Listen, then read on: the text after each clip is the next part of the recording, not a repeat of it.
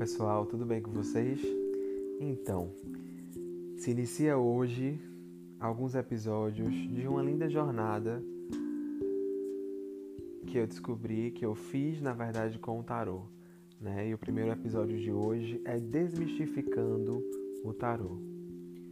O tarô, para quem não conhece ou para quem está começando ainda a entender mais um pouquinho sobre esse universo tão incrível, é um oráculo né, que serve como ferramenta de comunicação.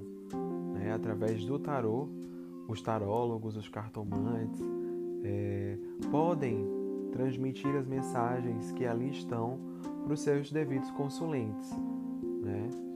É, existem muitos tabus, existem muitos paradigmas que cercam né, o tarô em si.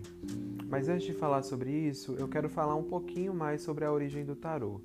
É, não se tem uma data específica do seu surgimento, né, mas sabe-se que foi é, é, no Egito Antigo, né, onde surgiram os 22 primeiros arcanos maiores, e aí depois de um tempo, é, os ciganos da Europa, é, é, geralmente nômades, começaram a circular né, por todo o mundo e passaram então pelo Egito. E daí é, conheceram mais sobre os 22 arcanos maiores e levaram esse conhecimento para o restante do mundo. Né? Foi aí então que se teve o acréscimo dos 56 arcanos menores. Né? O tarô ele é composto por 78 arcanos, 22 arcanos maiores e 56 arcanos menores. Os arcanos maiores eles possuem uma comunicação, digamos que mais profunda. As mensagens deles são mais profundos, assim, sabe? Fazem mais com que você reflita, é algo bem para ser analisado, né? As mensagens dos 56 arcanos menores são profundas também, mas assim, não tanto quanto os 22 arcanos maiores, né? São mais específicas e mais diretas.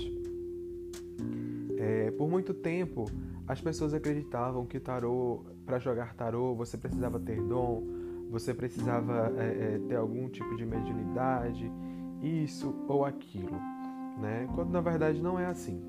Existem pessoas que realmente jogam tarô ou baralho cigano é, é, com uma entidade ou alguma coisa do tipo, porém eu não jogo tarô assim. Né? O tarô para mim é uma ferramenta, como eu já disse, de comunicação e eu utilizo a minha energia com a energia da pessoa. Né? As, as, os únicos espíritos, as únicas almas ali presentes no momento do jogo é a minha e a do consulente. Né? Então, assim, esse, esses paradigmas que foram criados em cima do tarô, em cima do baralho cigano, infelizmente trouxeram algumas consequências para as pessoas que fazem uso desses métodos, né? É, porque, querendo ou não, nós vivemos numa sociedade altamente preconceituosa, altamente machista, altamente patriarcal, altamente hegemônica. Né? Então, tudo que foge dos padrões hegemônicos de uma sociedade, dessa sociedade, é tido como errado, é tido como ruim.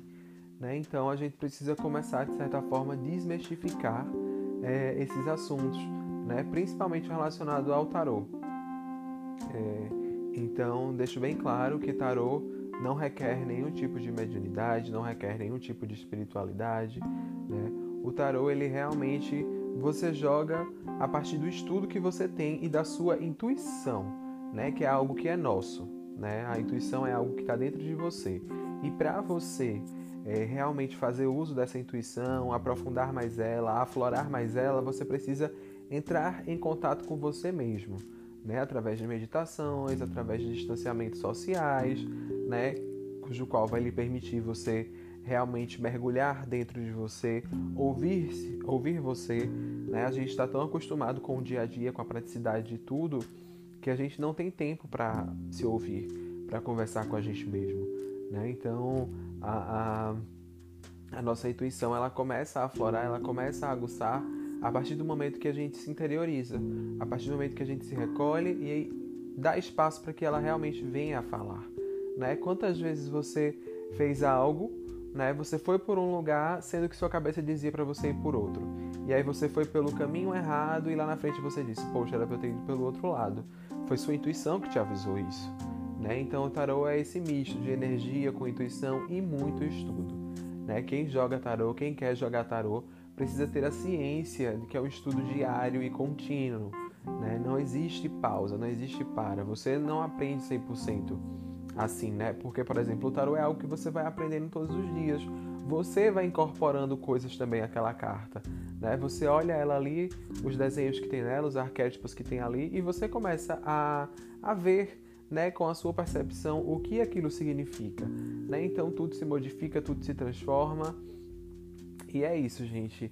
É, para vocês que querem realmente começar a jogar tarô ou que se interessam, é, eu indico super que vocês conheçam essa ferramenta, porque é uma ferramenta principalmente de autoconhecimento.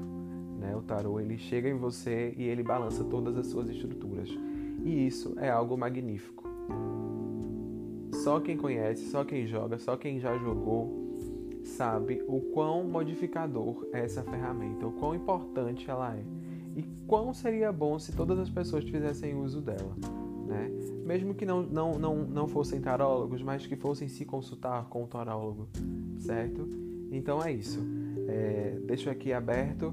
Eu tenho um Instagram é, que se chama arroba Espaço Intuitivo. Se vocês quiserem me seguir, fiquem à vontade. É lá eu posto coisas diárias sobre tarô, sobre mensagens da vida, sobre espiritualidade, enfim. É, tenho certeza que vocês vão gostar, tá certo? Esse foi o meu primeiro podcast e agradeço muito a todas as pessoas que ouviram. Um grande abraço, até mais.